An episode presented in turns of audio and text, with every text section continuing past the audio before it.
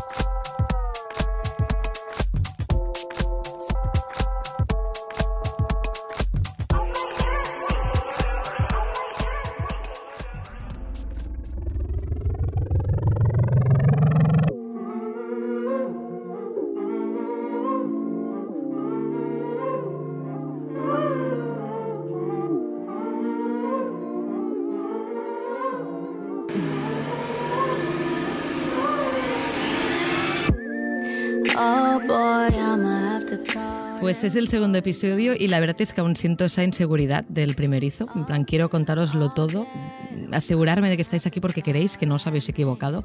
Y como aún tenéis que imaginarnos, os voy a escribir la parte más importante. Hay poca luz, púrpura en las paredes y huele a noche larga. Supongo que me habéis deducido, no sé lo que habéis imaginado, pero lo cierto es que estamos en Abaixados Deu, así que todo esto puede ir solo a mejor. Pero aún no hemos llegado al, al éxtasis que llegará, todo llega, y como no podemos invitaros a sentaros con nosotras, para este capítulo os sugiero la fresca, antimosquitos, muy importante, una copa de vino y un magnum blanco, porque viene cargado. Una invitada única, cuatro invitadas muy especiales, dos seccionistas y Luca a mi lado. Así que mejor no me alargo más porque viene un programa denso. Así, soy Alba Riera y estás dentro.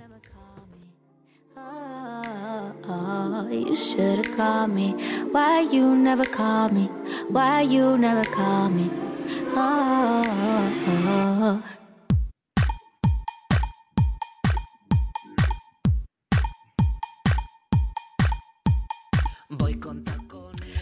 Pues después de sacar a relucir todos los recursos evocadores que, he podido, posibles, en los primeros minutos, gastando artillería, a ver si así os cazo y seguís escuchando dentro, empezamos el segundo episodio con una invitada espléndida.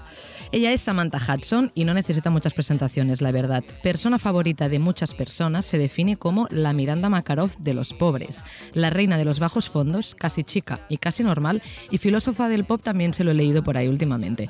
Si empiezo a repasar sus, sus frases más célebres, no acaba os recomiendo a todas googlear su nombre, seguirla en redes o mirar incluso el documental que le dedicó Filming. Si no tenéis contraseña, me la pedís porque de verdad que merece mucho la pena.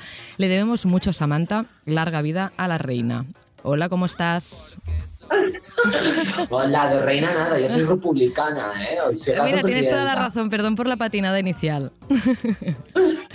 Oye, Samantha, no conozco a nadie que te haya escuchado, descubierto o conocido y no se haya rendido a tus pies, hija, ¿cómo lo haces? Pues teniendo unos pies muy grandes. Mira, em, Samantha, a mí de pequeña tengo que decirte que me, decían que yo no preguntaba, ¿vale? Yo hacía interrogatorios directamente, ¿vale? Y la verdad es que sí, hay, preguntas que a mí me gustaría hacerle a todo el mundo, ¿no? Que me parecen pues primordiales, trascendentales, necesarias, pero a veces no las hago pues por esta cosa, ¿sabes? Esta cosa del decoro, de la prudencia, de, de querer ser oportuna, bueno, estas cosas que en realidad me hubieran ahorrado muchísimos desengaños y chascos en la vida. Pues he aprovechado que te tengo aquí en un programa de radio en el que es súper legítimo que yo te pregunte y tú me respondas. Me he beneficiado despreciablemente de mi ventaja como conductora para lanzarte un pequeño cuestionario con algunas de esas preguntas, ¿vale? Y así no te puedes escabullir. También he pensado en la gente que está al otro lado y en las cosas em, que creo que les gustaría saber de ti. ¿Qué te parece? Empezamos por aquí, rompemos pues el hielo. Genial, me encantan los criminales. viva, viva, viva, un cuestionario. Venga, pues vamos. ¿En qué barrio vivirías? Eh, en el que vivo ahora, en Fuencarral, en Malasaña. Malasaña. ¿Escuchas tus propias notas de voz? Sí, y todo. Continuamente todo lo que hago lo escucho. ¿Supermercado favorito? Eh, Lidl y Aldi. ¿Y sección del supermercado? Ah, yo creo que la de lácteos. Me vuelvo loca con las leches que hay. Wow. Em, ¿Tu piso tiene ascensor? No, es un cuarto sin ascensor y lo agradezco porque gracias a eso soy los piernas de España. Hay que decir también, Matizo, que esta, esta pregunta me funciona mucho en Barcelona. Creo que en Madrid casi todos son sin ascensor. Em, seguimos. ¿Te acostarías con alguien de tu oposición política? Ah, si no sé qué, qué es de oposición política, sí, seguramente. Y borracha hago de todo, así que sí. ¿Alguna fobia, algún fetiche que puedas compartir? Fobia tremenda a las folillas y los saltamontes. Y fetiche, yo creo que los pies y, y nada más, y la bisutería del chino. ¿Visibilidad o dinero? De dinero, ¿En qué merece la pena gastárselo? en modelitos. Ah, ¿En los últimos meses te has borrado y reactivado las redes? ¿En los últimos meses qué? ¿Te has borrado y reactivado las redes? No, no, no, no, yo siempre activa, aunque no lo parezca. ¿Buscas tu nombre en Google? Sí, y en Twitter sobre todo. ¿Votarás en las próximas elecciones? Hombre, claro. ¿Confinament a rajatabla? Sí, Cuando tienes resaca o no te apetece coci- cocinar, ¿bajas a por, a por algo o pides un globo? Mm, bajo por algo, o sea, a veces mis compañeros piden globo, pero yo intento que no, por, por, por cuestiones de lo mal que está la empresa. Entonces, siempre bajar. ¿Diurno o nocturno? Uh, depende, entre semana diurno y el fin de nocturno a tope, aunque a veces se mezcla, porque claro, tres días sin dormir ya me dirás tú. ¿Qué sueles hacer un sábado? ¿Qué no suele hacer un sábado? ¿Y un martes? El martes yo creo que es un buen día para ir al mercado o al Mercadona. ¿Últimos emojis usados en WhatsApp? Uh, yo creo que todos los corazones posibles y la cara que tiene como un ojo más pequeño que otro y saca la lengua en plan, ¡ah, estoy loca! ¿Cuál es tu mayor miedo? Eh, decepcionar a la gente que quiero. ¿Y tu ilusión? Mi ilusión yo creo que es ser una superestrella y una común de travesti, así que. Muchas gracias, Samantha. Gracias a vosotros por el cuestionario, me ha encantado.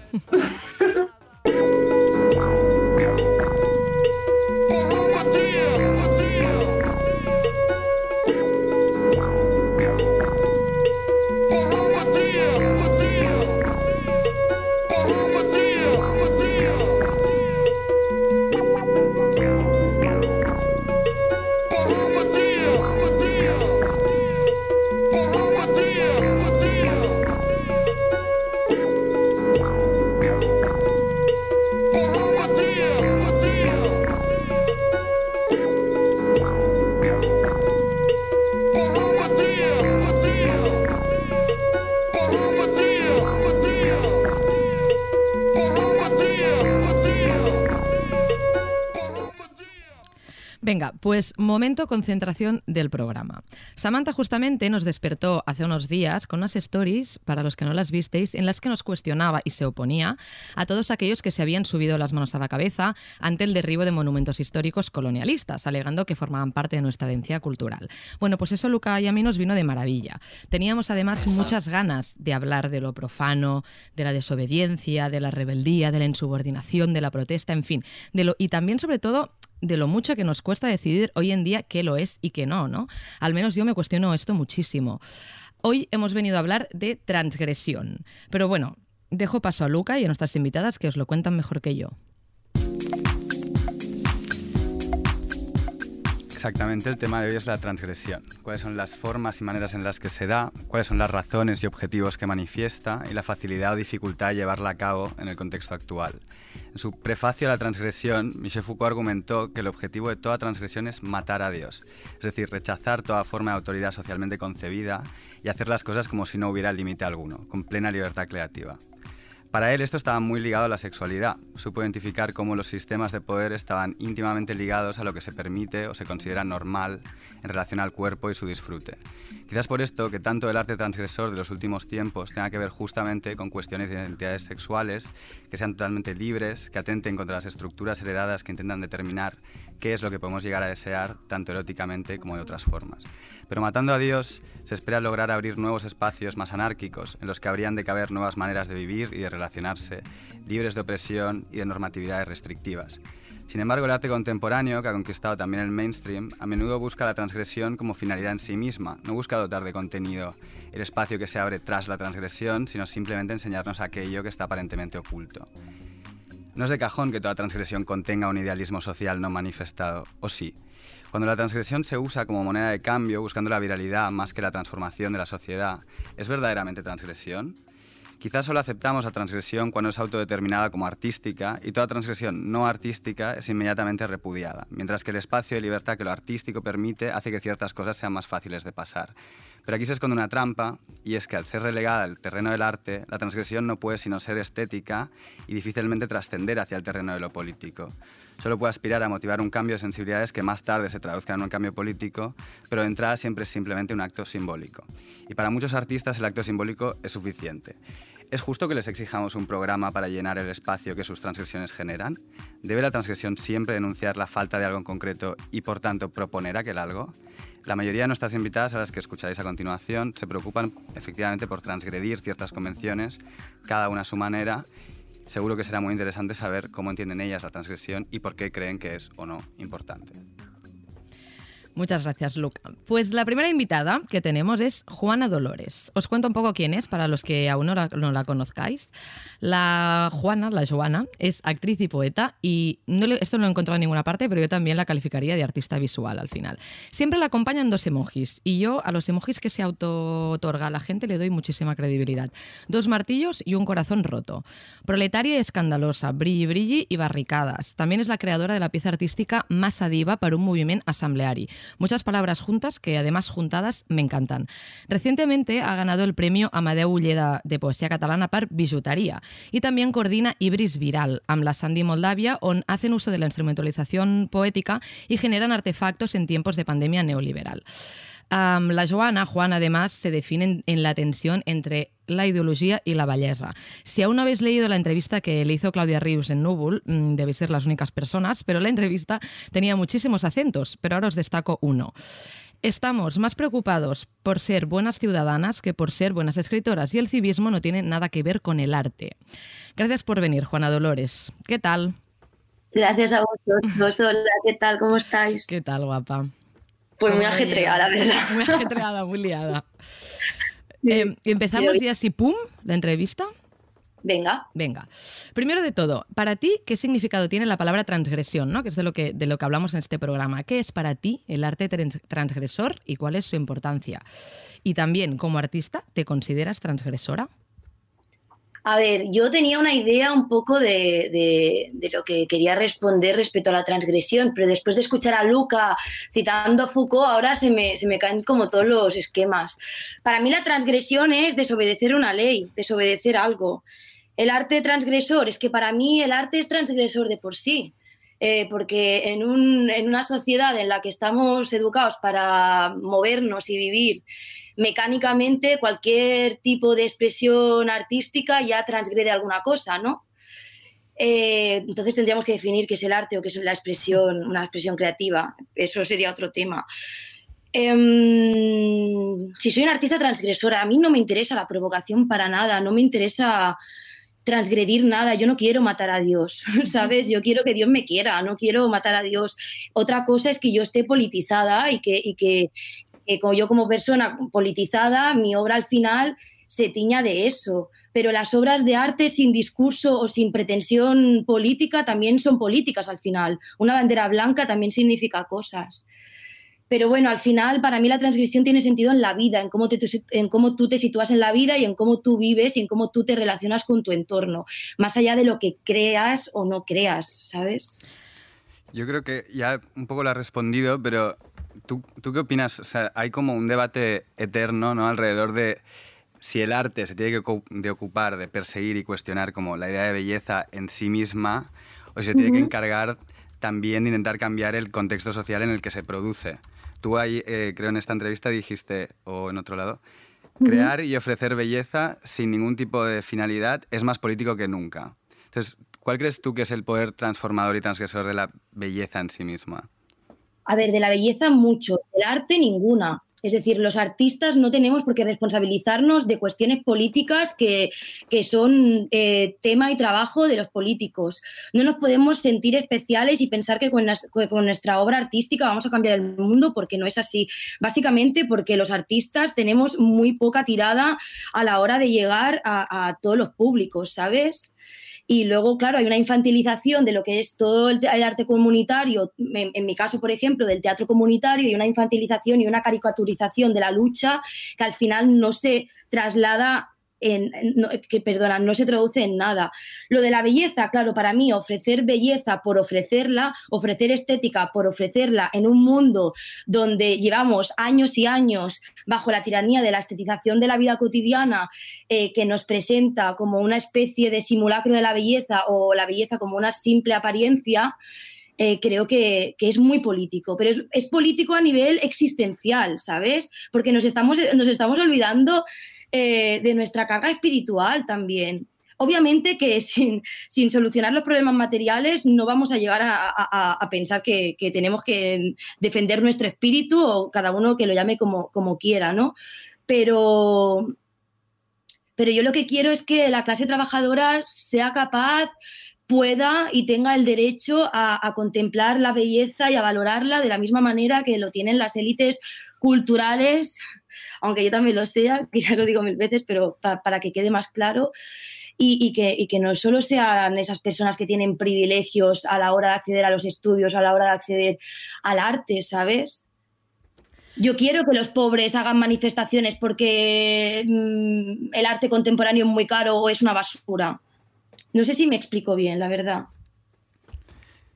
Sí, sí, pero claro, igual luego hay como esta cosa de que la, el nivel educativo ¿no? que, requiere el poder mm, entender la, semiótica del arte contemporáneo, igual ahí ya se da como un juego de clase que de entrada eh, saca a una parte de la sociedad de, poder intervenir en ese, en, ese diálogo. ¿no? Exacto, totalmente de acuerdo. Es que a veces en los debates entre arte y sociedad o arte y cultura o, cultura y sociedad, que tampoco se puede disociar, es un poco absurdo plantear eh, debates entre arte y sociedad o cultura y sociedad porque van de la mano. Pero a veces nos olvidamos que el problema fundamental está en las escuelas, está en la educación porque mm, tenemos tan menospreciados a los profesores de secundaria y de primaria que no nos no paramos atención que para hablar de realmente de qué impacto tiene que tener el arte en la sociedad tenemos que ir a las escuelas. Lo que necesitamos eh, son políticas, políticas reales de economía, de educación. Yo no sé, no tengo ni idea, yo no soy política y no, no me conozco la jerga. Pero claro, es que hay un, un, un problema de clases también en la educación pública muy bestia. Entonces, hasta que eso no se solucione, lo único que pasará es que saldrán personas como setas, como yo, por ejemplo, que estaba condenada a, bueno, no sé, a qué, no sé a estaba condenada, pero te aseguro que mi destino no era publicar un premio de poesía o ser actriz, ¿sabes? Pero al final somos eh, anécdotas, fallos del sistema, ¿sabes? La, la regla que, que, la excepción que confirma la regla. Y yo creo que el debate se tiene que centrar realmente en qué pasa en la educación, qué pasa, y en la economía, obviamente. El problema es que al final mucho hablamos de arte, mucho hablamos de sociedad, mucho hablamos de diversidad cultural, pero nos estamos olvidando que aquí hay pobres y hay ricos, y es así. Completamente. De hecho, me parece muy interesante que saques esta parte de, trasladar. O sea, hoy, sí que es verdad que iniciando el segundo episodio de dentro vamos a empezar por la transición en, el arte, pero sí que nos tomamos tu palabra para seguir este, este mm, coloquio, esta tertulia en vivo en directo, hablando de, qué más espacios debemos empezar por transgredir.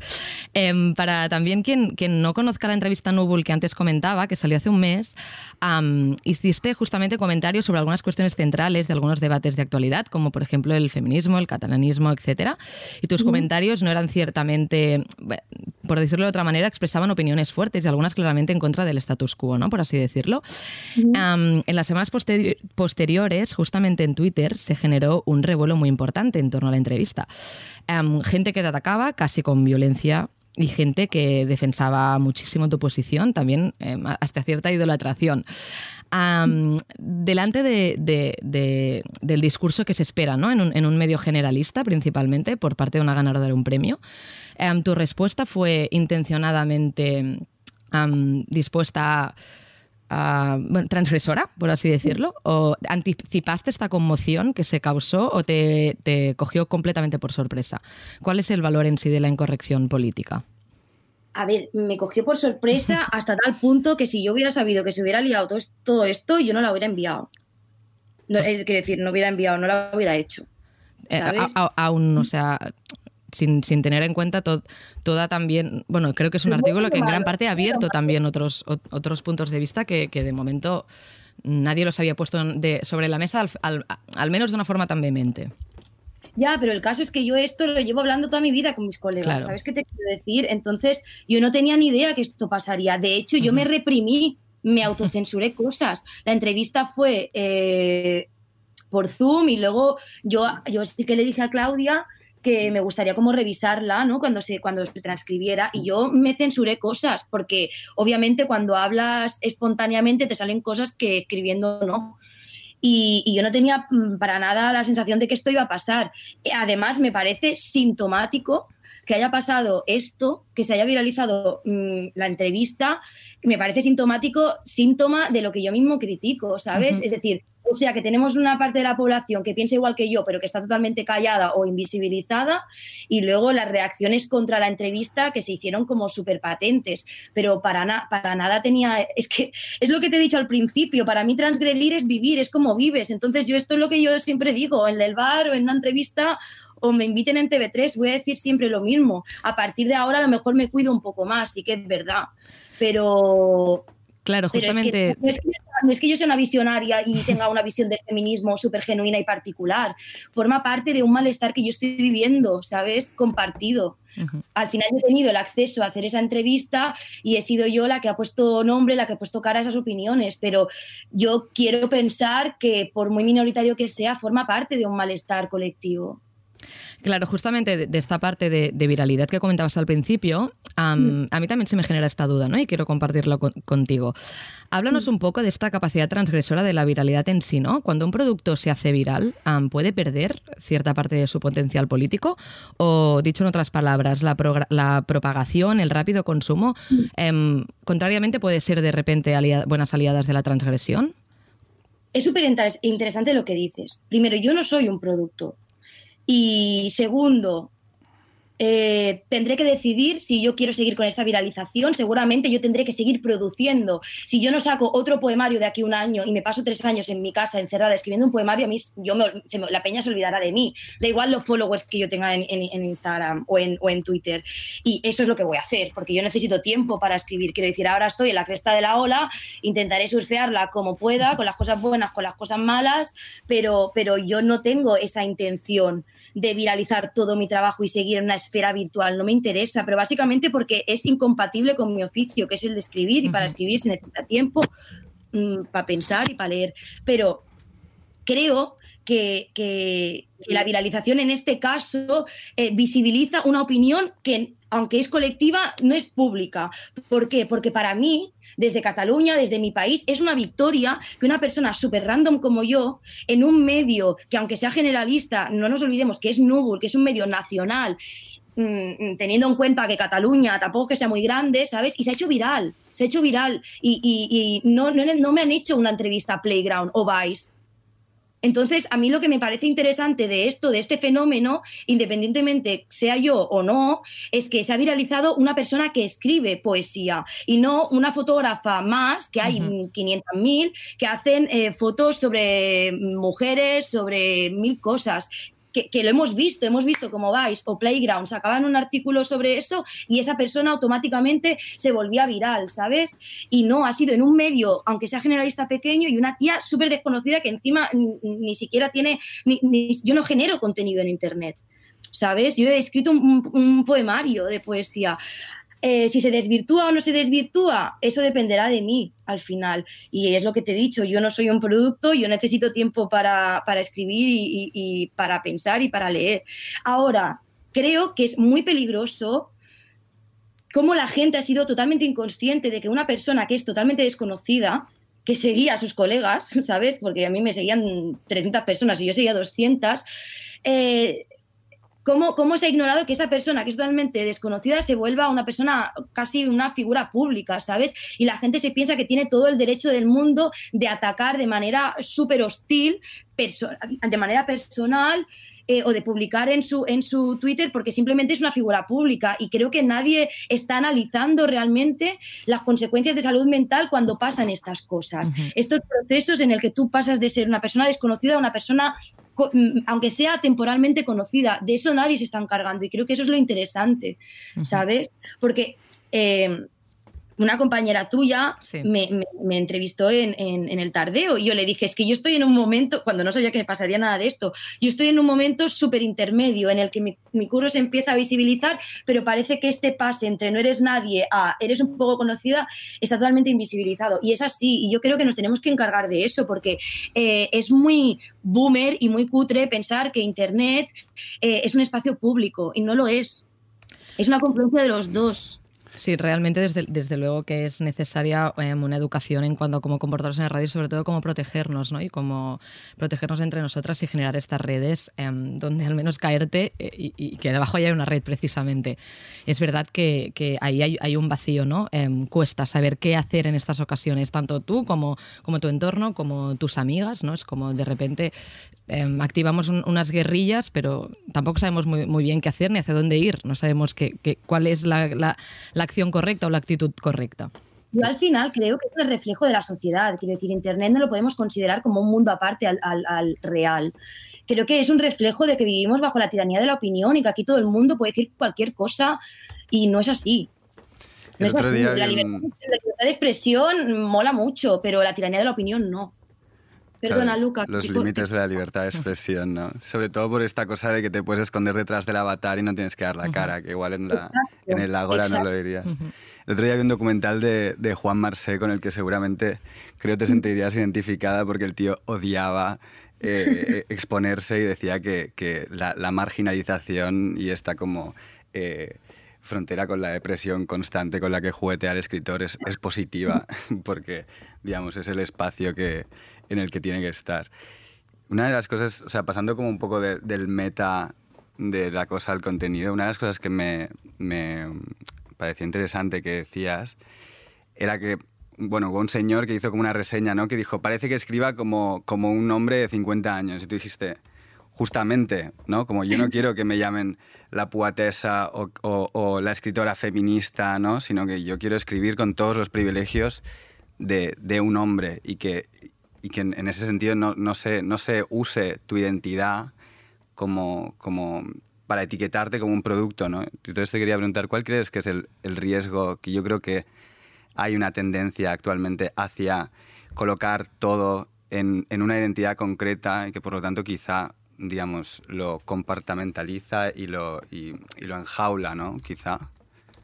Sí, lo fragmenta al final, ¿no? Estamos totalmente fragmentados por nu- nuestra identidad sexual, pues por la, eh, la expresión de género o de sexo que nos sentimos identificadas, eh, por nuestra raza incluso, pero yo, ¿sabes qué pasa? Que yo tengo la sensación de que cuando alguien levanta la mano y dice que esto es machista o esto es racista, eh, el público o, el receptor se siente avergonzado, pero cuando decimos esto es clasista parece que la gente no nos entiende muy bien.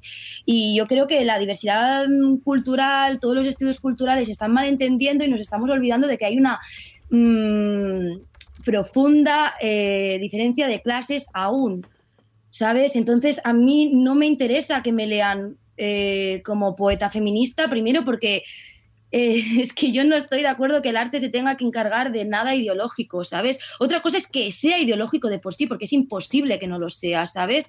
Pero no tengo por qué, por qué hablar de feminismo, ni tengo por qué hablar ni siquiera de mi pobreza, ¿sabes? Pero, pero sí que me da mucha rabia que, que el feminismo, que el antirracismo, que bueno, todas las luchas derivadas de estos dos conceptos eh, estén, estén como tan desvinculados del anticapitalismo al final, ¿sabes? Y es que al final decir que eres poeta feminista o, o mujer poeta responde a unas lógicas de marketing que a mí no me interesan para nada. Porque yo leo a Unamuno y, y leo a Ortega y Gasset, ¿sabes? Y a mí, mm, no sé, leo a Emily Bronte también que me encanta, pero es que estamos visibilizando desde el feminismo por visibilizar, estamos victimizar, victimizando a las mujeres en plan, hey, que también existieron mujeres que escribieron en el siglo XIII, ya lo sabemos, llevamos bastantes años de feminismo, podemos eh, repensar eh, cómo ponemos en diálogo eh, nuestro pasado con nuestro presente, sin que sea poner en una vitrina a las mujeres que eh, escribieron, pero que jamás escribieron igual que los hombres, porque no se dio ese contexto y porque no tenían esos privilegios. Y me parece súper raro que el libro de capsalera de todas las feministas parece que sea una habitación propia de la Virginia Woolf, pero es que nadie se lo ha leído, porque la Virginia Woolf es la primera que dice, Peña, si Shakespeare hubiera tenido una hermana igual con su mismo talento, aunque hubiera escrito no hubiera escrito igual, igual de bien que Shakespeare, es así, porque su contexto como mujer era diferente al de un hombre. Y creo que tenemos que asumir nuestro fracaso como humanidad. Y nuestro fracaso como humanidad es que invisibilizamos y fuimos injustos con las mujeres. Punto, lo tenemos que asumir. No somos perfectos, pero intentar hacer arqueología o poner parches hace 500 siglos, no sé de qué me sirve a mí ahora. ¿Sabes? Entonces a mí me interesa mucho más eh, eh, repensar el feminismo de ahora, teniendo en cuenta que es importante eh, ser conscientes de que hemos sido injustos y que hemos fracasado como humanidad, porque hemos, hemos fracasado y es así, pero asumir el fracaso y no intentar revertir lo imposible. Ah, pues em, Juana, muchas gracias. Recojo esta parte de reformular, em, o sea, ser conscientes del fracaso y lo traslado también a, lo que comentabas al principio de que tenemos que hablar más que nada de actitud transgresora que no tanto de transgresión en sí, ¿no? Y, esta actitud transgresora en todos los espacios donde tenemos que también trasladarla. te agradecemos mucho que hayas pasado por dentro y, repito otra vez la invitación formal de que vengas em, cuando esto sea un espacio físico y podamos pues comentarlo también con las otras invitadas. Sí, porfa, que con las pantallas yo me pongo nerviosa. No es rarísimo. Pues muchas gracias. Un beso, Joana. Adiós, adiós. Vamos con nuestra siguiente invitada, Dolores de la Rosa o Cuento Rosales. Es artista, performer y modelo. Aseguran que ha salido directamente de una peli de Almodóvar, cosa que me da un poco de envidia, no lo voy a negar. O lo han llegado, la han llegado a comparar con David, la, David, la David Bowie, otra vez, la David Bowie española. Qué presión, madre mía, y qué obsesión también por compararlo todo, pero bueno, me parecía bien mencionarlo. En Vogue la describen como shape shifting, que sería mm, que cambia su forma o que cambia las formas. Sin duda uno de los rostros conocidos de la actual vanguardia madrileña, a quienes a menudo llaman transgresores. De hecho, a Soraya, a veces también le gusta llamarse así, es fácil encontrarla jugando con la ropa. Su relación con el arte la ha llevado a colaborar con Nike, Camper o Paloma Wall, entre otras firmas, y hoy le queremos preguntar hasta dónde quiere llegar con su transgresión. Hola.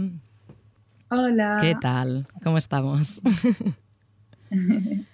Encantada de escuchar tu introducción. Bien, la introducción. De hecho, eso es lo que te iba a, preguntar. Hemos dado por sentado em, el calificativo, pero en realidad tú te consideras transgresora. A ver, creo que depende del contexto siempre. A mi juicio soy una ciudadana del universo donde todos transgredimos de una forma u otra sobre todo en la generación y en la era en la que vivimos, no sé, me considero como un ser vivo que juega con las guías y un poco las señales del universo mediante lo que llaman ahora causalidades, ¿no? Que van construyendo mis aprendizajes, el estudio de lo que me intriga, de lo que me fascina, lo que me emociona. Las cosas pueden venir a veces, yo qué sé, pues de contemplar el cauce del río que me acompaña en la cuarentena, ¿no? O de alguna referencia que leo de mis autoras favoritas pero sí que también he de reconocer que todo mi entorno es muy enriquecedor y libre en todos los aspectos, ¿no? Cada una de las personas que conforman mi círculo cercano de confianza me inspira muchísimo e incluso cuando mis creaciones son rechazadas y cuestionadas por las personas que más quiero, que me ha pasado muy a menudo, y entiéndase por ello, pues por ejemplo, a mi madre o mi familia la que vive en Marruecos, me sirve también de pretexto para el estudio de la procedencia de este alboroto ¿no? que se genera y de la resistencia de mis ideas estéticas y libres Em, para cuestionarme y llevar a cabo una nueva etapa en la que reviso todo el entendimiento de mi trayectoria, también estudio mis raíces y entonces construyo los cimientos, ¿no? las bases para la evolución de los personajes que van cambiando de un, de un lugar a otro. ¿no? Hay como una especie de duelo, ¿no? pero al final en la naturaleza, al igual que en la vida creativa, tiene que haber una vida, muerte, vida Y reconozco que cuando era más joven a lo mejor me era más fácil silenciar el juicio, ¿no? De que, ay, es que eres muy transgresora, es que tus transgresiones chocan con la cultura, ¿no? De nuestra familia y de nuestros principios. Pero ahora he encontrado un equilibrio muy bello que es darle atención a estas raíces, ¿no? Y a esta resistencia y así encontrar una sana evolución para no centrarme solamente en la imagen más egolatra, ¿no? De exponerme en redes sociales sin argumento, por decirlo de alguna manera, y busco un momento para dejar paso, como decía, al autoconocimiento, ¿no? Al de dónde vengo. Es entonces cuando la transgresión latente, como decía, se equilibra con una especie de nueva observación que sana y me hace crecer y genera personajes más maduros y introspectivos también. Eh, claro, yo creo que, de hecho em, el hecho de que hables de, imágenes y de ideas y de una estética transgresiva, esto también te ha, o sea, más que otros significados, esto ha hecho que, trabajes al final pues, por distintas marcas que al final em, yo te pregunto, ¿sientes que pierde cierto discurso o potencial creativo em, y reivindicativo una vez tú vendes e-, esa idea a la marca? De hecho, dicho de otra manera, ¿te, has encontrado también con límites a la hora de, hacer o dejar de hacer cosas? Sí, esta es una cuestión que se me plantea a menudo, pero lo cierto es que de responder que me siento bastante afortunada de que todos los trabajos que he realizado a lo largo de mi carrera, en los que tengo un control total de mi imagen y de, del discurso que quiero entregar, eh, me he sentido bastante libre. Es como que las marcas que se disponen a mm, contactarme para contar con mi trabajo ya saben, están predispuestas a entregarme esta libertad creativa y no por ello pierdo el potencial reivindicativo del discurso que quiero compartir. Es decir, también es una cosa que sé que está como de moda, vamos a entrecomillar, ¿no? Eh, existe una cosa que es el activismo del brand, ¿no? Brand activist. Y en los tiempos que corren, como decía, todos los consumidores son más críticos, ¿no? Con las acciones que realizan las marcas. Entonces, al final, sabemos que es un win-to-win. -win. A la marca le interesa el involucrarse con las causas, el el empaparse de las nuevas circunstancias, de lo distinto, de lo transgresor, y nos permiten el hecho de abrirnos a perfiles algo distintos y no tan convencionales con nuestros discursos para poder inspirar a la masa sin llegar a pertenecer al 100% al mainstream. Entonces, si crees, ¿sí crees en el potencial de, que las marcas puedan hacer activismo? ¿No? Activismo creativo. De alguna manera sí. No sé si lo harán con, no, sé cuál será el pretexto que hay detrás, pero desde luego con las que yo he trabajado estoy bastante contenta porque siento que al acercarse a mí sí que buscan este activismo y el dar voz a, minorías y a perfiles que no están dentro de lo corriente. Sí. Hola, Dolores. Eh, Hola. Respecto a esto, sí que es verdad que en los últimos tiempos ¿no? Eh, se está como liberalizando mucho el campo imaginario que las marcas se atreven a tomar. Quizás se debe, no sé, a que las personas que trabajan en los departamentos de marketing son más jóvenes, más abiertas y tal. Pero luego se da también que marcas que puedan estar eh, ¿no? adoptando mm, discursos eh, aparentemente transgresores o sobre todo cuerpos no normativos y que, antaño ¿no? no se atrevían a representar esos cuerpos como modélicos y tal.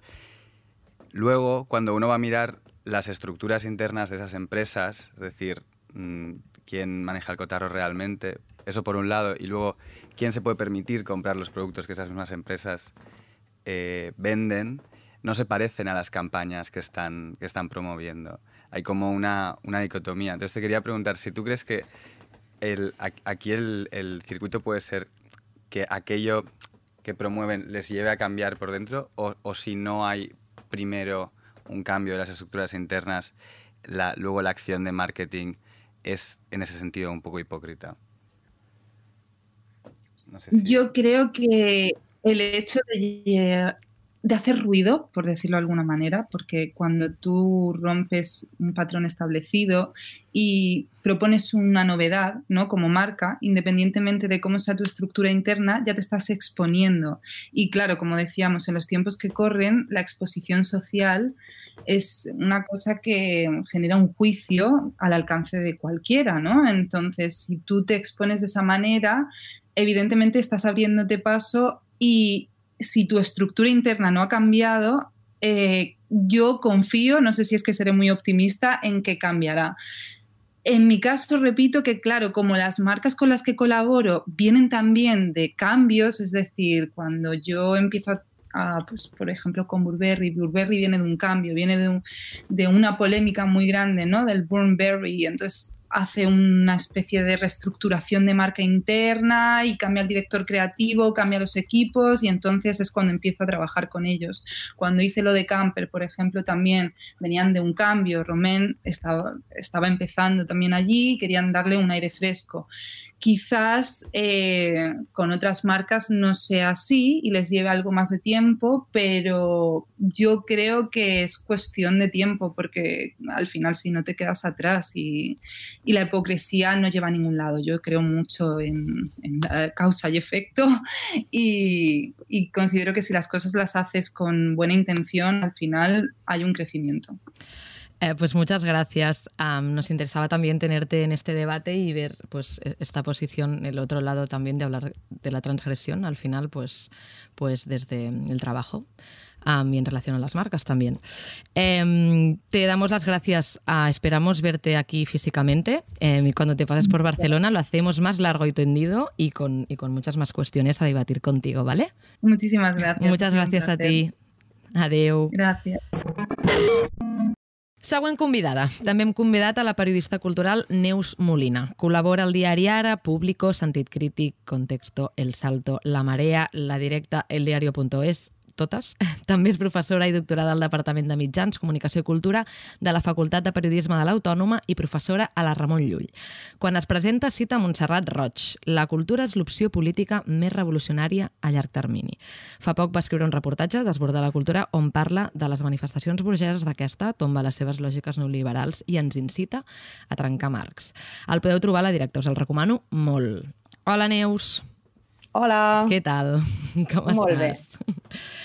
La presentació bé? Vols afegir? M'he equivocat en alguna cosa? Home, la presentació és com tota una llista llarguíssima sí. de mitjans fantàstics on, on col·laboro, Sí, sí, sí, així sembla- que fantàstic perquè els has anomenat tots i així, així m'agrada. No me n'he deixat cap. Crec que no, crec que, segur que n'hi ha més, eh? Perquè seguríssim. això de ser tan multitask està bé, però bueno, està bé, està bé. Tinc, tinc molts, molts mitjans germans, això està Clar, o sigui, crec que així també, com que ets, ets la periodista convidada, també em, doncs es, es veu com és també la vida d'una periodista. Tu ho has dit multitasking. multitasking. bé. Multitasking total, multitasking total, això amb, amb, molts, amb molts mitjans que et fan una mica de suport, però bé, això és el que té el freelanceo. És el, el freelanceo. Um, vinga, doncs comencem. Comencem, comencem. Em, com saps, parlem de la transgressió i m'agradaria preguntar-te per tu quins són els espais on, on es pot transgredir més enllà de la galeria. Bé, a mi m'agradaria, quan, quan vam, vaig començar a reflexionar sobre aquestes preguntes, a mi m'agradaria, primer de tot, eh, explicar-vos quin és la, el que diu la RAE, que és transgredir. No? Transgredir Vinga. és quebrantar, violar, violar un precepte, una llei o, o un estatus. Per tant, transgredir és trencar. Uh, més que parlar d'espais on, on, es tre on trenquem aquest status quo o, aquesta, o aquesta, aquest relat hegemònic, a mi m'agrada pensar que els relats disruptius, els relats transgressors, ja estan començant a entrar a, a molts espais, en, inclús en els espais mainstream, no? Fa poc veiem a OT, que és com un espai super mainstream on es parlava de, de identitats de gènere, orientacions sexuals, es parlava de, de feminisme, però moltes vegades el que em preocupa és que en aquests espais mainstreams es, es faci com això que s'anomena purple washing o pink washing. Crec que el que és transgressor a hores d'ara és trencar amb les formes d'organització. Um, les temàtiques transgressores sí que estan entrant a dintre de la institució cultural, a dintre dels mitjans de comunicació, sí que les institucions, els governs tenen en compte aquestes, aquests relats disruptius, però les, les estructures segueixen sent les mateixes. Llavors, jo crec que transgredir és canviar les formes, deixar de pensar en estructures verticals, que per mi també són estructures patriarcals, i començar a pensar en estructures més horitzontals d'organització, que tinguin a veure amb la col·lectivitat, en la, en la cooperació, que tinguin a veure també amb aquestes xarxes eh, socials, que per mi també les xarxes socials fan, fan una, un relat més, més feminista, perquè quan dic feminista eh, penso en cures, penso en, en grups de persones donant-se donant suport i crec que és això el que ha de transgredir. Hem de transgredir les estructures, hem de transgredir les, les organitzacions i canviar les formes més que les temàtiques, perquè les temàtiques ja entren, però que entrin directament a dintre les estructures des de la participació, on tothom pugui eh, col·laborar, parlar, dir la seva i participar d'aquesta nova cultura, no? Jo volia preguntar justament um, que crec que aquí hi ha com una dicotomia curiosa, no?, de que les xarxes socials, sobretot la hegemònica, que és Instagram, per una banda té aquesta cosa de que és totalment horitzontal en el sentit... bueno, és a dir, l'estructura en si no, però, però és, és una plataforma en què tothom pot, pot parlar-hi pràcticament de la mateixa manera, no? Excepte aquells que estan verified, que són com, com Ciudadanos Plus. Exacte. Però, però en aquest sentit, vull dir, eh, es poden ficar multitud de discursos en un, en un mateix format. Llavors això és interessant a l'hora que democratitza la comunicació, però alhora limita molt la possibilitat de la transgressió, no? Perquè, és a dir, tu fas servir, mm, jo què sé, eh, el, el, el fatxa i el i l'anarquista radical han, han, de fer, han de compartir el mateix format. Llavors, tra transgredir dins, dins d'aquest format limitat té límits i, per altra banda, també hi ha la qüestió aquesta de que, de que l'al- l'algoritme no, eh, tendeix a ensenyar-te allò que sap que, que t'agrada i amb el que estaràs d'acord. Llavors, com que no es creen tantes interseccionalitats, sinó que ens quedem com en regnes d'això. I una cosa, no sé si, si ho hauràs seguit, segur que sí, que em va semblar superinteressant i que penso que potser podria ser com unes formes de transgressió guapes ara mateix, que, que amb el, amb el rotllo del, del Black Lives Matter els, els, els K-popers, no? que justament Mhm. Sí, exacte. estan, són molt doctors en temes de, de xarxes i tal, eh, han, han fet diverses accions de, de sabotatge Mhm. dels algoritmes de, dels, dels canals de, del, dels white supremacies, no? com el que van rebentar la, el rally de, de Trump agafant moltes entrades que després van deixar buides, o la- l'aplicació de la policia per denunciar manifestants, eh, i, i com fer servir hashtags de, de, dels enemics per sabotejar-los. Aquestes són formes de transgressió que són, són guais, no? Clar, per això, quan jo parlo de la transgressió ja no parlo de les temàtiques, perquè al final eh, crec que temàtiques que estaven als marges estan entrant no? en, en els imaginaris eh, globals i populars, sinó que les formes d'organització són aquelles que sí que estan transgredint. Llavors, una cosa això que deies, no? per exemple, l'altre dia l'acció que van fer els K-pop amb, amb aquest grup d'adolescents que va comprar i van reservar 40.000 entrades perquè la primera roda de premsa, la primera trobada, el primer míting de Donald Trump, que a més era Tulsa, que a més a més era després de, de que es conegués l'assassinat de George Floyd, doncs una, un acte on s'esperaven 40.000 persones només n'hi havia 6.000 perquè aquests joves adolescents havien comprat i havien reservat entrades per deixar l'estadi buit. Llavors, crec que aquesta forma d'organització és super transgressora i crec que és cap aquí on hem de transgredir, cap posant eh, les formes horitzontals de, de comunicació. I crec que internet, internet té, o sigui, per mi internet ha fet una evolució molt curiosa perquè hem passat d'aquest hackactivisme dels 90, on eren grupúsculs de gent que, a més a més, feien servir programari lliure, el Rise Up, etc etc, a, a, a fer servir les tecnologies d'aquestes grans corporacions que són Google, que són Facebook, que al final són quatre senyors, homes, que estan a Silicon Valley uh, dominant el món, però hem fet servir aquestes, aquests espais els hem hackejat des de dintre per fer aquest tipus d'accions col·lectives eh, antifeixistes, denunciant el racisme, de, eh, posant, posant el, moment, el moviment LGTBI al centre, posant el feminisme al centre. Jo crec que aquesta és la part interessant. I llavors, l'ús que en fem cada un també forma part de la nostra responsabilitat. Crec que Instagram té les dues, les dues vies, aquesta part com d'exhibició de, del jo, del jo, del superjo i del superego, però per altra banda també crea comunitats, no? Eh, no sé, penso per exemple amb les, amb les il·lustradores, no sé, amb, amb, la pícora, amb la pícara Justina, amb els memes que fa, ella crea comunitats amb les seves intervencions artístiques i crec que això és transgressor crec que és aquest, aquest és l'espai que hem de, hem de transgredir, aquesta és la, la manera de fer, la manera de relacionar-los és el que és transgressor. O sigui, més aquesta capacitat, com, com tu deies, de- d'organitzar-nos, que no tant al final doncs, mesures molt limitades com és el requadret negre o, o els números de caràcter. Sí, seria Clar. com, com que el, El... O sigui, el, limit, el número limitat de caràcters, dic, que et permet. és més que la, la, la transgressió interessant està en el, en el meta que en el contingut, no? O sigui, com a, Exacte. agafar la, les, les estructures i els, Mhm. els canals i subvertir allò com no tant com omplir de contingut la plataforma que, que, que se t'és donada, sinó, sinó generar com noves, eh, nous generar espais. comunitat. Al final, bueno, la gent de Projecte Una, per exemple, parla de l'internet lluminós. A internet, eh, a Twitter, hi ha, hi ha molt odi, però també pot haver-hi molt d'amor, no? Vull dir que crec que poden ser espais de, de, de construir col·lectivament. I a mi també m'agrada molt de, d'internet, de, de les xarxes, aquesta espècie de multimodalitat del, del que ve de l'offline a l'online i de l'online a l'offline. Per exemple, pensava amb les tesis, no? Les tesis, el, el, la, la cançó, el violador eres tu, era una cosa que a nosaltres ens va arribar per les xarxes socials, però era una cosa que es feia en, l'offline, en, en el directe, no? En la vida, al carrer ho vam rebre per, des de, a partir de l'online i ho vam tornar a portar al carrer a l'offline. Llavors, aquesta multimodalitat crec que és la transgressió i hem d'incorporar també internet com una, com una eina de, de, de canvi i de, i de democràcia cultural. Crec que és un espai també de, de, de lluita i hem, jo, per exemple, estic bastant a favor de l'activisme de l'activisme a Twitter. Vull dir, crec que és super interessant que estiguem al carrer, però que també estiguem a les xarxes construint discurs i construint relat. I que la transgressió al final és, és, el, és, en, la, és en la forma, és en la, en la manera, més que no pas en els 140 caràcters, que ara em sembla que són una mica més, o amb el copy d'Instagram després de la teva foto amb la, amb la posta de sol, no? Crec que al final és com, com ens trobem en aquests espais. Eh, doncs moltes gràcies, Neus. Ens quedem amb aquest equilibri entre reacció i acció. I també gràcies per mencionar a Picar Justina i Proyecto Una, que, que em semblen molt bones referències. Um, moltes gràcies, de veritat. A vosaltres. Una abraçada.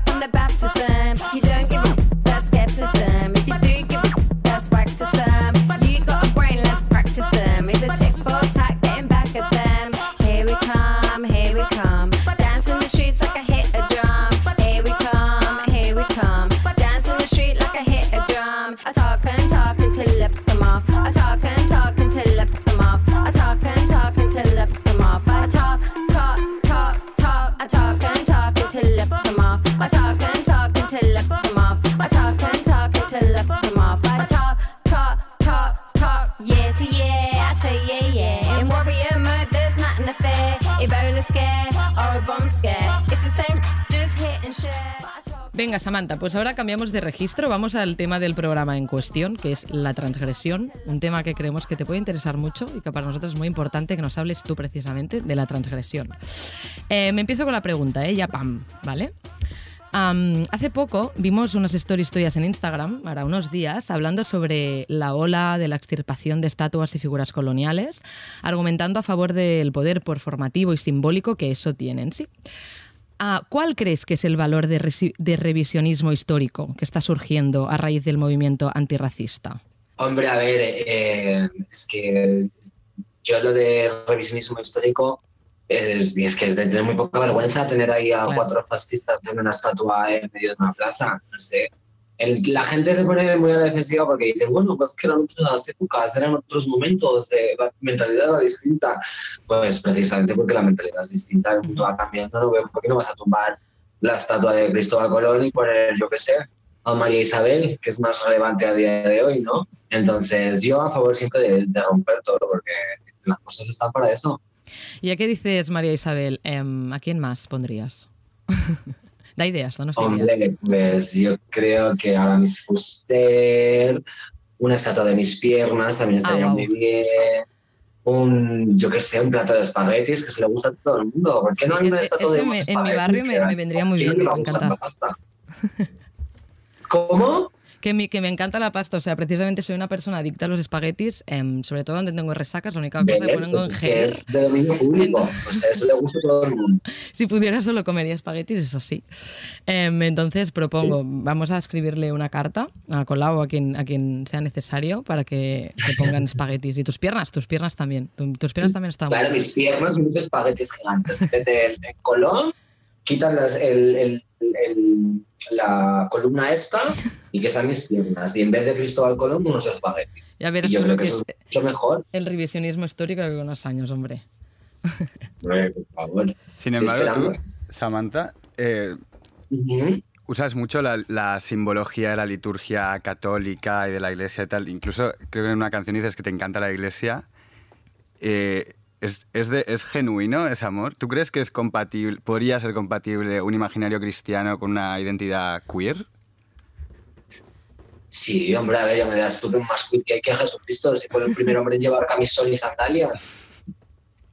Lo que pasa es que la gente no lo ve, entonces la gente cristiana se piensa que, que, bueno, que esto es ortodoxo y es un hombre como hay que ser, pero yo creo que Jesucristo era un maricón pintado y ya está, y la Virgen era súper lesbiana, evidentemente, o sea, desde que Madonna salió una cruz, ser cristiana es eh, homosexual y es LGBT, y eso es así. Y la cultura, la imaginería cristiana siempre ha sido eh, un poco de propiedad de, de todos los maricones pintados, porque es que nos encanta, a quien no le encanta una cruz, a quien no le encanta un retablo con, con pan de oro, a todo el mundo le gusta, y es que eso, eso es LGBT.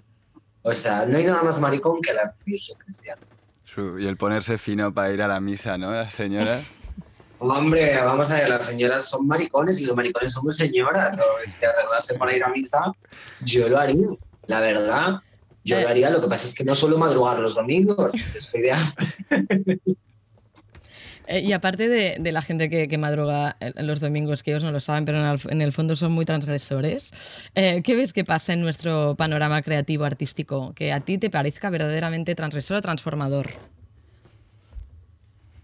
O actitudes, ¿eh? Ya no, ya no Yo hace la verdad es que no creo que no hay nada interesante a día de hoy en Ujú. España, por lo menos que digas, wow, wow. Entonces, pero a lo mejor ni siquiera lo que hago yo me parece interesante. Yo lo hago porque, porque soy yo y tengo que hacer algo, porque si no me estanco. Pero yo creo que no ocurre nada. Lo que más me ha gustado en España, lo digo siempre, fue Manuela Trasovares. Y ojalá la pobre tuviera un programa de televisión o algo así, o un canal de YouTube más activo, que claro, ella también es una mujer mayor, entonces supongo que le costará lo suyo ser activa en las redes, pero yo creo que a día de hoy no está pasando nada interesante. Pero ni, eso, ni en España yo creo que ni en el mundo entero. O sea, yo ojalá haber vivido en la Edad Media y la peste negra, eso sí que era actualidad y eso sí que es entretenimiento. La peste negra es el quesito rosa del trivial, ¿me entiendes? Entonces, esto era algo entretenido de verdad. ¿Verdad? Cierren murallas, que las ratas han contaminado el pozo y estamos todos infectados de peste. Bueno, ojo, acabamos de vivir una, una peste negra en el que Sí. ahora está, vas por la calle pensando si el otro será apestado o no. Es un poco... Hemos Claro. revivido. Ya, a ver, va a ver, la, la pandemia lo La pandemia es transgresora. Eh, bueno, nosotros vamos a, aunque es verdad que, que seamos más, más sosas ¿no? ahora, eh, pero vamos a intentar seguir hacer entre- haciendo entretenimiento de la actualidad y de hecho tenemos a unas seccionistas que pronto van a entrar y quieren seguir esta conversación contigo. Aba- eso sí, cierro y cerramos el, el debate y la tertulia. Muchas gracias a todas las participantes.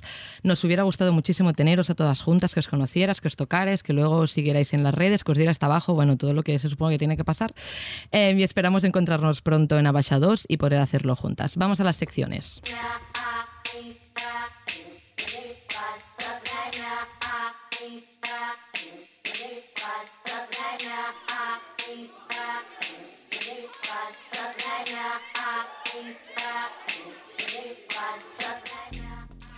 Hoy estrenamos secciones oficialmente. Ya, ya estuvieron en el primer programa, pero hoy lo hacemos ya de una forma más, más eh, estructurada, preparada. Es que, claro, la otra vez eran simplemente notas de voz que nos íbamos mandando y configuramos la sección. La primera. En passar per dentro és la Rosa, coneguda virtualment com a Soc Progre, i ens acompanyarà a tots els programes amb el seu test de l'autocensura. Agafeu-vos fort perquè és fortíssim aquest test. Pels que no la veieu o no la coneixeu, us faig una descripció. Tortosa, Cabell arrissat. No heu vist cap cabell com el de la Rosa mai. De fet, seguiu les seves stories a Instagram perquè us explica perfectament la seva curly hair routine, que jo he acabat caient, um, i és increïble. D'ella destaco el seu encant i un humor molt precís i gens complaent.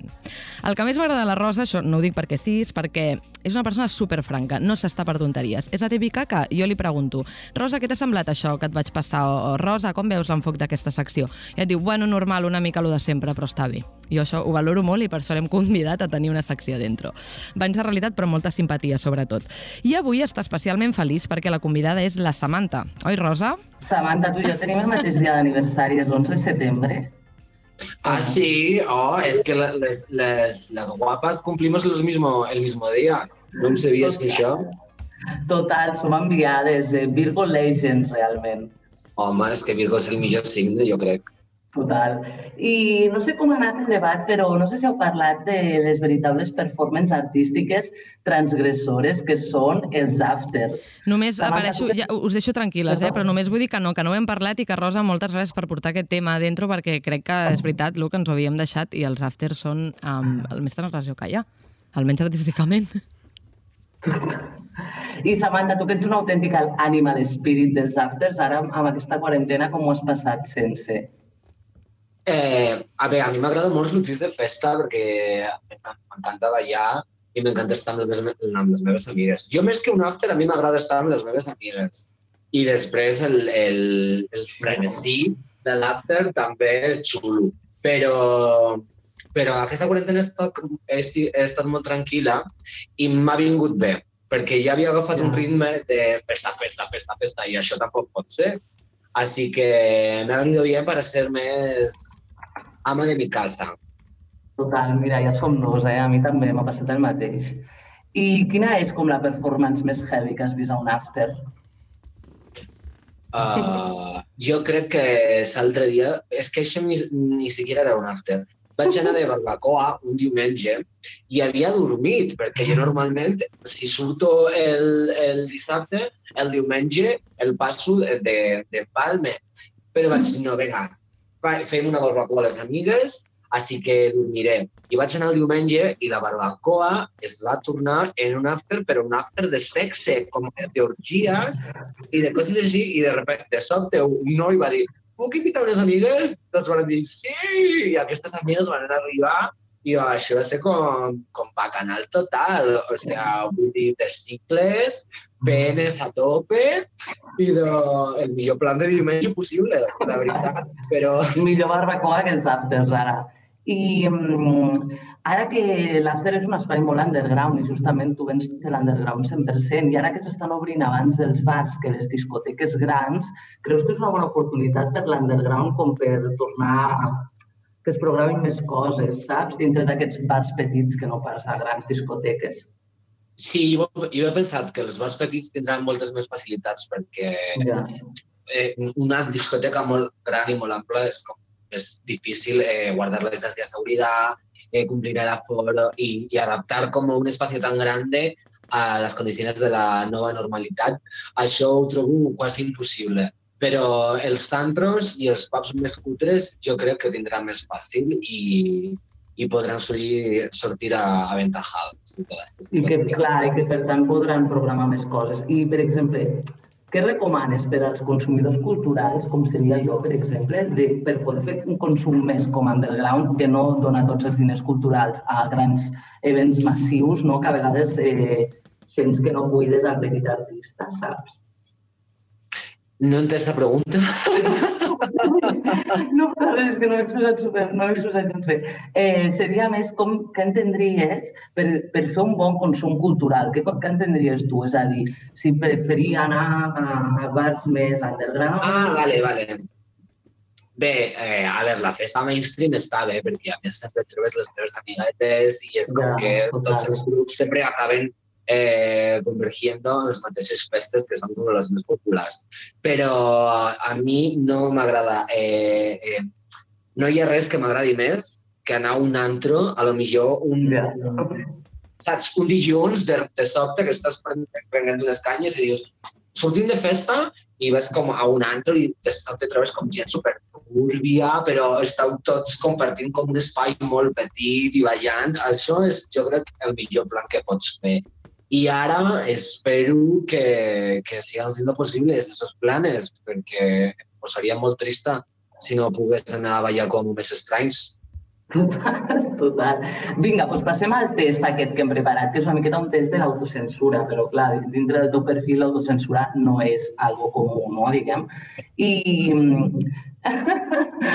la primera pregunta seria, ordena de l'1 al 5 quins són els temes que més han rebullit, com que més polèmica han tingut a les xarxes socials quan tu- tuitejat alguna cosa molt forta. El tema religiós, el tema del món gay amb aquesta polèmica que va haver ara dels homes grans que es posen a editar amb més gent més jove, els cossos no normatius i també tenia la professor de drac per part de, de Bad Bunny o Vox Franco, que sempre és un tema que a Twitter eh, peta bastant. Pues eh, eh, tengo que decirlo en, torno a mi criterio de mis redes sociales o en Sí, com, general. tu, com tu creus quan vas a fer un tuit de dir, hòstia, pues això portarà més eh, polèmica? A ver, yo creo que la religión se lleva la palma porque fue nació de una polémica básicamente. Eh, como Afrodita nació de la espuma del mar, yo nací de una polémica por un cura y el obispo de Palma. Entonces yo creo que eso fue controversia a tope. Eh, la religió la primera. Després, el tema dels, dels homes majors i dels abusos Ja. de l'edat dins del col·lectiu, que això la gent jo crec que està eh, superpoc preparada per a aquest debat i es tomen tot super a la defensiva i com en, en un pla superpersonal. Eh, superpersonal.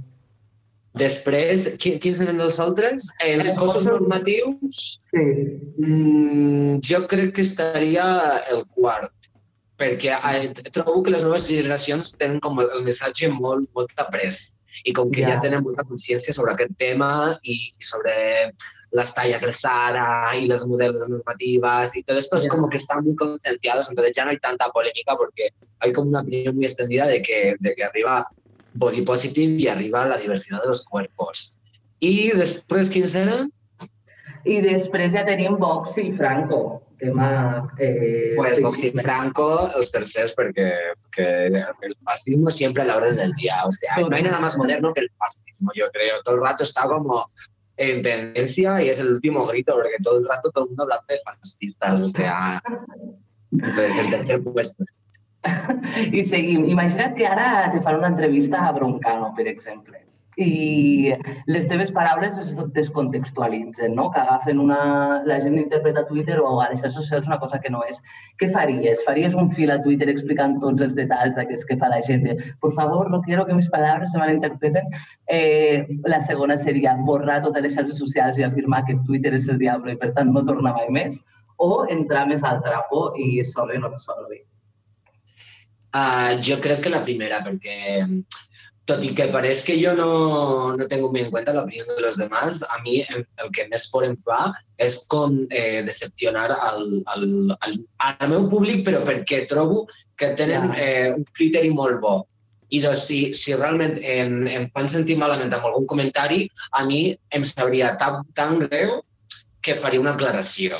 Pero tampoco en plan victimista de, ay, lo siento, perdón, sino como, mira, yo he hecho esto, esto, esto, y esto es lo que he dicho, y si queréis pensar otra cosa, pues ah, es vuestro problema. Pero siempre aclarar las cosas, porque un malentendido lo puede tener cualquiera, y más con, con la prensa, los titulares y todo. Total. I eh, després passem a, a una més polèmica parlant de les interpretacions. Eh, imagina't que surt a la llum que un dels productors de la teva música o un dels jefes dels afters on treballes o qualsevol persona que hagi una relació laboral eh, surt que és un abusador.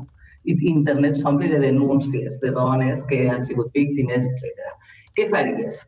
No ha passat res i dissimules, me l'estimo molt, no pot ser, te posiciones o vas a casa del director i li rebentes la cara. M'agradaria que fos la tercera, però crec que això és un poc de una mica de ciencia ficción, ¿no?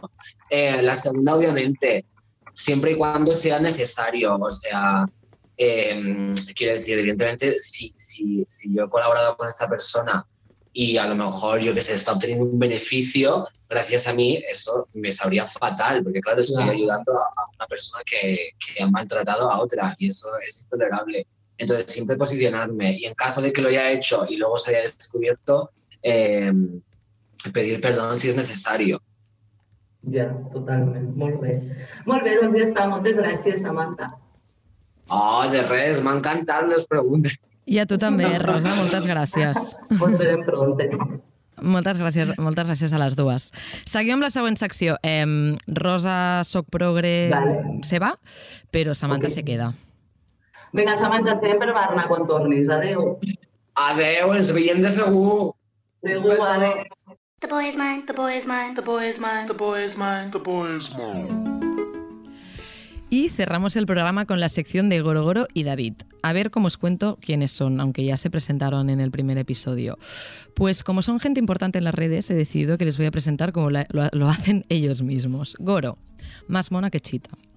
David, solo looks, ¿vale? O sea, es, eh, eh, eso es. Gente clara, concisa, bien. Nos, no- nos ayudan a hacernos una idea, solo entrar en sus perfiles sabemos de qué van, ¿no? Son mejores amigos y también son estilistas. Para ellos, la personalidad online es clave para conocer a una persona y la van a destirpar, analizar y descomponer con nuestra invitada y en todos los programas. Hola, chicas. Hola. Hola, ¿qué tal? Mira, em, tres personas que me hace mucha ilusión que se junten, así que me voy a callar y os dejo a vosotras. Venga, va. Hola, Samantha. Hola. Hola, ¿Qué tal? Hola. ¿Qué tal? Ahora, ahora. Ahora me estáis oyendo. Sí, súper. Eh, Pues nada, hola, bienvenidos a los. Bueno, bienvenidos nosotros dos, porque en realidad. Pues nada, eh, yo estoy muy contenta de poder hablar con Samantha, porque yo cuando descubrí Samantha la descubrí por el balconing, cuando se cayó por un balcón. Eh, me lo pasó un amigo y me obsesioné, o sea, me obsesioné real con Samantha, porque ya no solo por la risa que me hizo el balconing, sino por todo el discurso que tenía Samantha. Sí, a mí, bueno, a mí me pasó un poco lo mismo. A mí, yo la descubrí cuando la descubrió Elena porque me, me pasó tu perfil y es que, bueno, me- es que, vamos, me volví loqui. Adicto Ah. total. Todas estamos un poco Loki. Es para volverse Loki también. Es para volverse loqui total.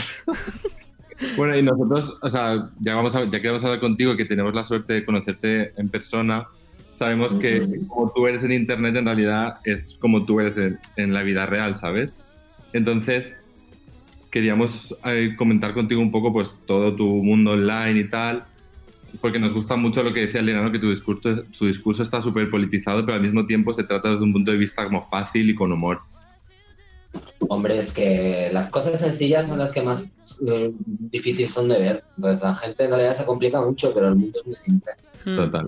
Es que mm, para mí como que es- resulta muy natural, pero a mí mm, me, me surge la pregunta de si a raíz de haber ganado seguidores y haberte hecho mucho más pública y tal, eh, ¿ha variado el discurso o ha hecho que de alguna manera eh, quieras expresarte de, otra manera y tal? Aunque yo creo que mm, siempre has seguido una línea editorial muy parecida, que es la tuya, que es muy natural, pero sí te define un Mm. poco a la hora de, de hablar. No, yo creo que no. A ver, ha, ha cambiado un montón en el sentido de, de mi forma de expresarme, pero en, en plan de tener más tablas, expresarme mejor, más propiedad, de forma más rápida, más concisa. Pero yo creo que precisamente mi discurso es por lo que la gente. A ver, mi discurso y, y que soy divertida. Entonces, no es que haya cambiado mi discurso porque me haya seguido la gente, es que toda esa gente que me ha seguido me ha seguido por mi discurso precisamente. Entonces, Claro. si yo cambiara, seguramente perdería la, la gran mayoría de los seguidores. Una cosa que a mí me hace mucha risa, que, que a mí me pasa, o sea, me, está empezando a pasar que miro mucho los DMs porque me entran cosas como muy raras de repente, pero una cosa que me hacía mucha risa, sobre todo en el confinamiento, es que de repente empezaste a hablar de, de que la gente contestaba las historias como para mandarle a sus amigos y te los mandaban a ti, como que se equivocaban, ¿no? Y entonces, pues acababan hablando de ti a ti misma y diciéndote cosas que, bueno, podrían ser mejores o peores, ¿no? Y tú decías, bueno, que no pasa nada, pero mm, no sé. Em, Sí.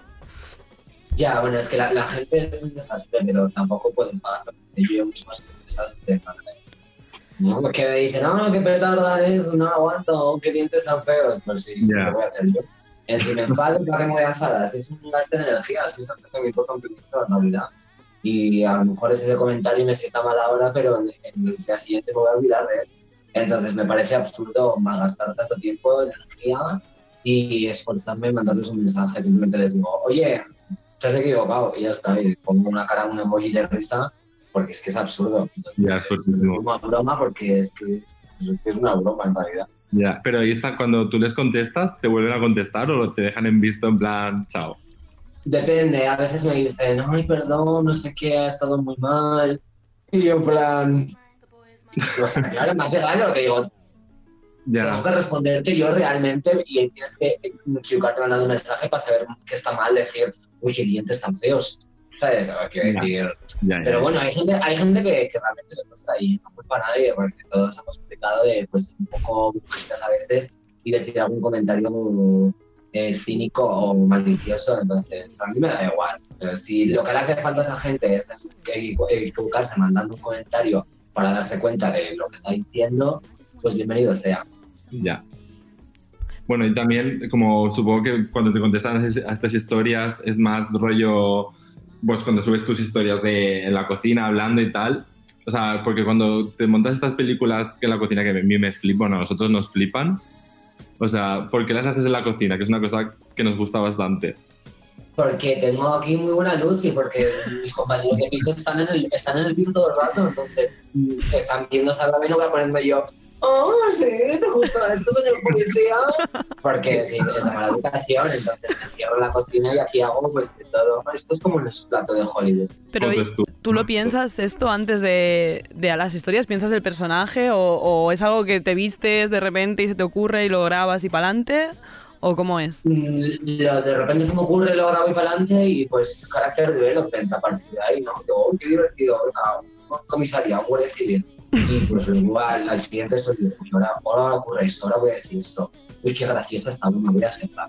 Uy, no sé qué, y así pues hasta que me canso y salgo de la cocina. Pues. Ya, lo, lo más, la verdad. bueno, Bueno, y ya- tenemos que dejarlo aquí. Creo que Elena, venga, le, Voy a le dejo preguntarle un una momentito cosa. más para hacer la última. Una pregunta que nos, nos interesa muchísimo porque nos quedamos preocupadas. Eh, ¿Qué pasó eh, con las, o sea, después de las historias de Palomo Cojo? ¿Qué tal estás? ¿Cómo estás?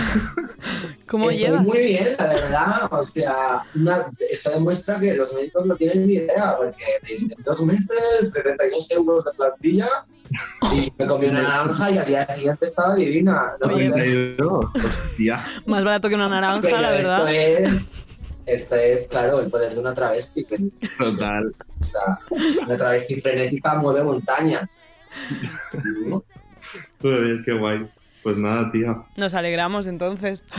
Sí, sí, súper bien. Pues ya, ya nos veremos fuera de, de Abaixados. Hombre, Pues sí, No, tío. dentro, claro, dentro también está. Dentro, dentro. Dentro, Claro. dentro. Yo creo que después de, de, de estas conversaciones lo que hubiera sido em, siguiente en Abaixados es, es, es el bar de al lado y unas birras para, para proseguir con, con todo esto. Hombre, para, no para, lo dudes, Alba. para los que no, no la siguierais antes, Un ya- pisco labis, un sándwich de pepino y mostaza y ya está. Eh, para los que no las, no las seguíais antes, ya veis que si queréis estar al tanto de todas estas historias rocambolescas y divertidísimas, em, googlear y seguir a, a Samantha Hudson. Muchas gracias, Gorogoro, muchas gracias, David, muchas gracias, Samantha, también por pasar por el programa. Ha sido un auténtico Gracias a placer. También reitero, em, algún día vamos a tocarnos todos en Amashados de... em, sí, sí, eso va a pasar, eso va a pasar. Ah, y tenemos que acabar eh, el segundo episodio, no hay más remedio, creo que hemos hecho el, el- el podcast más largo de la historia, creo que sí, creo que, es que vamos a estar en el récord, el ranking de Radio Primera Sound, los, los, más que más se largos. enrollan, ¿no? Ah, muchas gracias. Muchas gracias a todas, ah, muchas gracias a todo el equipo de Radio Primavera Sound. Soy Alba Riera, una abrazada.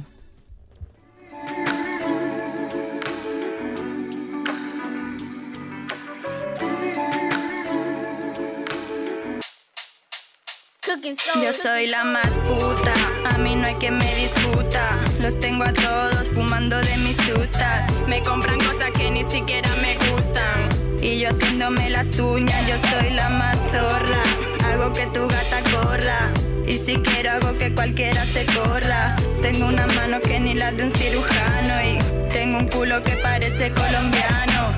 Papi, yo no chapeo gratis. Kipi chapi chapi chapi chapi chapi chapi. Invítame a una copa, llévame a tu casa. Que mientras duermas te voy a robar la grasa. Hoy no voy a ir a la pelu, me voy a hacer un moño. Hoy voy a llamar a algún rapero para que me coma el coño. No soy una cualquiera, todos esos gantes yo le parto la cartera. Bitch for my bitch for my bitches. Super nena, super, super, super bitches. Esos raperos todos me comen el chichi. Yo soy su bitch ellos mi bitch. My, my head game had you head over heels, giving nigga the chills, haven't paid my bills. I'm in the crib giving niggas deep. Gave y'all tips on rock Yo soy el más puto, con bichis desde el instituto Con 16 y 4 putas en un punto. 10 años después a esa puta ya le gusto. Soy la misma mierda, te lo juro Yo soy el más chulo, el flojo que le mete duro. La niña se pone mi nombre en su culo. Eso pussy rapper no daba ni un duro. Y ahora mi dinero es clean, no oscuro, el coco puro, fumo lo más duro. Ahora tengo mi culo en el cuero, no en el muro. Ese cuero tiene un cuero que da miedo. Voy a darle fuego hasta que vengan los bomberos. No cabe más ceniza en mi cenicero y fumamos tanto que al final vinieron los bomberos. Tengo lo que tengo en juego y si lo pierdo lo consigo de nuevo. Soy un jugador, I'm a playboy. Soy un pin like Iceberg Sleep. Soy un jugador como Jacob Muñoz. Soy un pin, tengo mi propia Lil Kim. Head over heels, giving nigga the chills, haven't paid my bills. I'm in the crib giving niggas deep. Gave y'all tips on rock